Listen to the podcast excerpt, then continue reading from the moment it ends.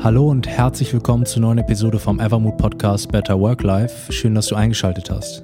Mein Name ist Lennart und heute leistet mir Marvin Gesellschaft, Mitgründer und Geschäftsführer von Evermood.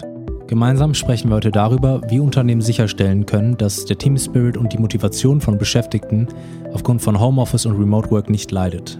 Und ja, damit würde ich sagen, hallo Marvin und schön, dass du dir die Zeit genommen hast. Hey Lennart, sehr gerne. In letzter Zeit sind ja sehr viele Personalverantwortliche mit der Sorge an uns herangetreten, dass der Team Spirit aufgrund von Homeoffice leidet und Beschäftigte an Motivation verlieren.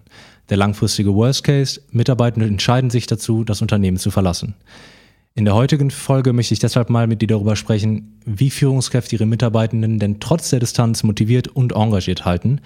Und jetzt erstmal meine erste Frage an dich. Kannst du die Sorge der Personalverantwortlichen überhaupt nachvollziehen?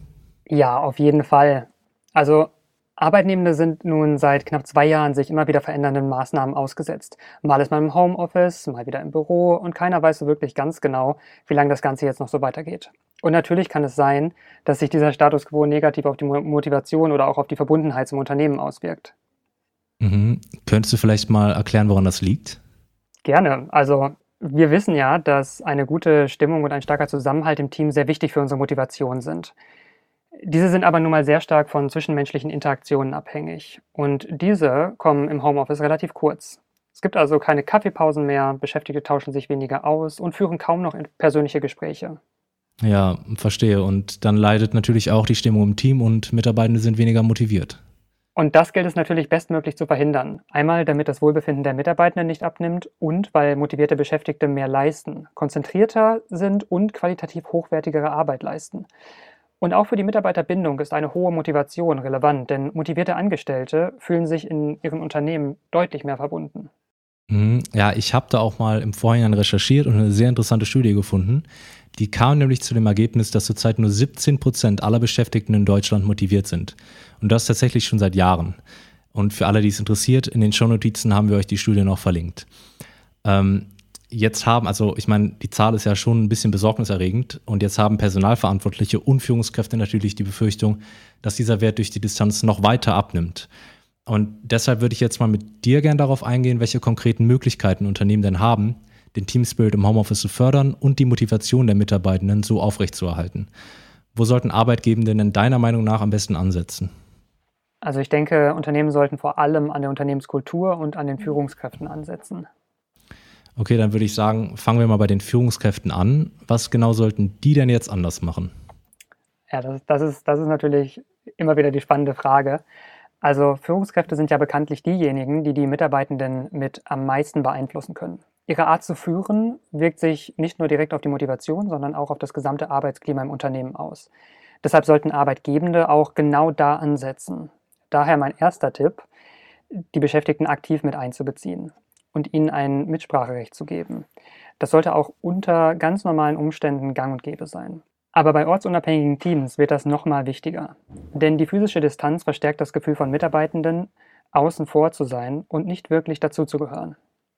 Okay, also Führungskräfte sollten Mitarbeitende regelmäßig über den aktuellen Stand der Dinge informieren und ihnen auch die Möglichkeit geben, sich einzubringen. Ganz genau.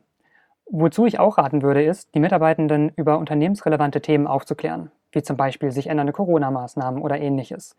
So wirken sie der Überforderung durch die Medien entgegen. Indem Unternehmen darüber hinaus einen motivierten Informationsfluss aufrechterhalten, stärken sie mit jeder guten Nachricht die Stimmung im Team und helfen dabei, den Team Spirit nachhaltig zu verbessern.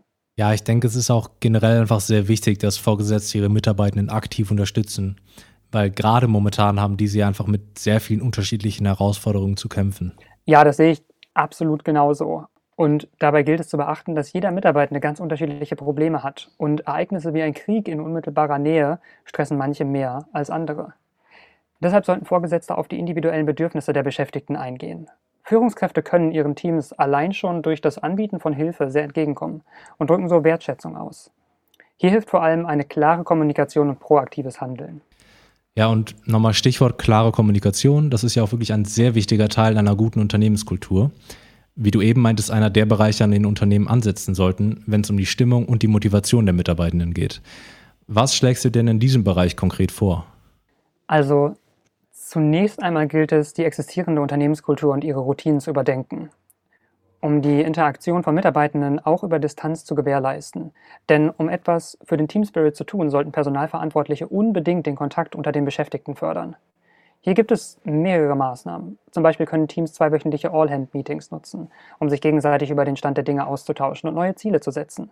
So sind alle Mitarbeitenden darüber informiert, wo das Unternehmen gerade steht. Zudem können Teams oder Abteilungen auch täglich Meetings abhalten. Wir bei Evermood haben wie viele andere auch, zum Beispiel ein tägliches Stand-up, in dem alle Mitarbeitenden ihre Ziele für den jeweiligen Tag und in dem jeweiligen Team teilen. Ja, das stimmt. Aber was ist denn jetzt zum Beispiel mit diesen persönlichen Gesprächen, die im Homeoffice wegfallen? Das ist zum Beispiel eine der Sachen, die ich am Anfang im Homeoffice wirklich sehr vermisst habe. Das ist dieser tägliche persönliche Kontakt zu den Kolleginnen. Was können Unternehmen denn da etablieren, um irgendwie dem entgegenzuwirken, dass es wirklich komplett wegfällt? Ja, das ist, das ist natürlich somit das Schwierigste, würde ich sagen, diese natürliche Ebene aufrechtzuerhalten. Denn den fehlenden physischen Kontakt und Dinge wie Körpersprache kann man aktuell noch nicht ersetzen. Dennoch kann man natürlich den Beschäftigten zum Beispiel durch tägliche virtuelle Kaffee- und Mittagspausen die Möglichkeit geben, sich auszutauschen. So gibt man den Mitarbeitenden einen Raum für persönliche Gespräche und fördert den Kontakt unter Kolleginnen. Das steckt den Zusammenhalt im Team und wirkt sich auch positiv auf den Team Spirit aus. Mhm.